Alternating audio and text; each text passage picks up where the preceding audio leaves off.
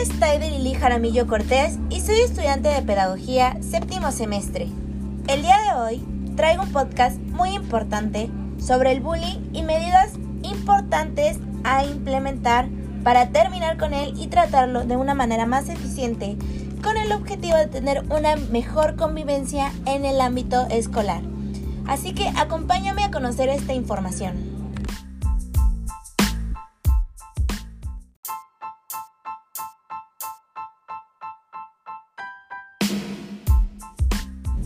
Que nada, ¿qué es el bullying? Es el maltrato físico o psicológico. Tiene efectos negativos en la salud física, emocional y en el rendimiento académico de los niños.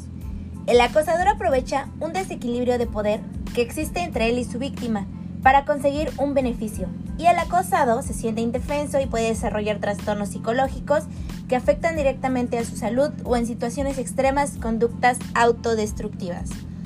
Se puede producir durante recreo, en pasillos de la escuela, baños, transporte, comedor e incluso durante clases. Lo que quiere decir que en cualquier circunstancia, en cualquier situación, podemos enfrentarnos a estas situaciones de, bullying que algunas veces pasan desapercibidas ya que los docentes pues algunas veces están ocupados y no cuentan con el tiempo para darse cuenta que un niño está pasando por ese tipo de situaciones.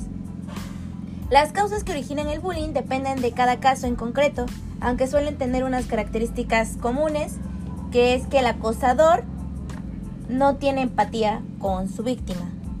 El origen de la violencia del acosador puede venir causado por problemas sociales o familiares, que pueden provocar que el niño desarrolle una actitud agresiva y que en la adolescencia sea violento.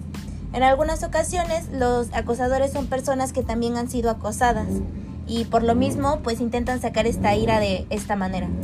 Otro factor puede ser una situación económica desfavorable o tensiones entre los padres, que el, el, niño que está realizando el bullying pues pase por situaciones desagradables que lo hagan tener este tipo de comportamiento.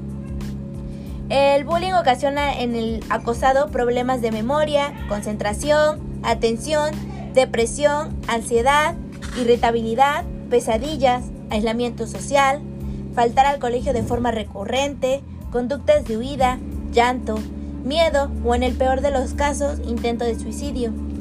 La prevención va enfocada en dos estrategias. Una que es reducir la incidencia, o sea, llevar a cabo medidas que impidan la aparición de nuevos casos de bullying.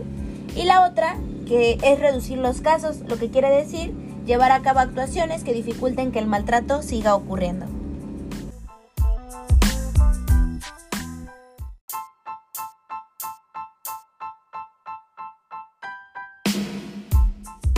La detección e identificación lo más temprana posible es fundamental para reducir la situación y evitar que el acoso tenga consecuencias irreversibles o muy profundas en la víctima. La forma ideal de combatir el bullying es evitar que éste se llegue a producir, aunque no es una tarea fácil.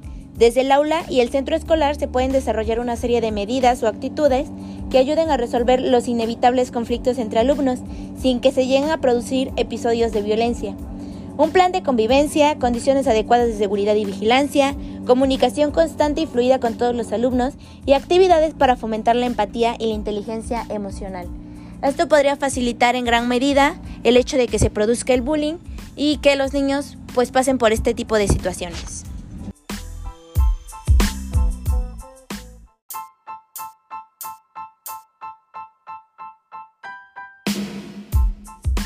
Y muchas gracias. Esto sería todo por el podcast de hoy. Espero que la información te haya servido y te haya sido de interés. Muchas gracias y nos vemos en el próximo podcast.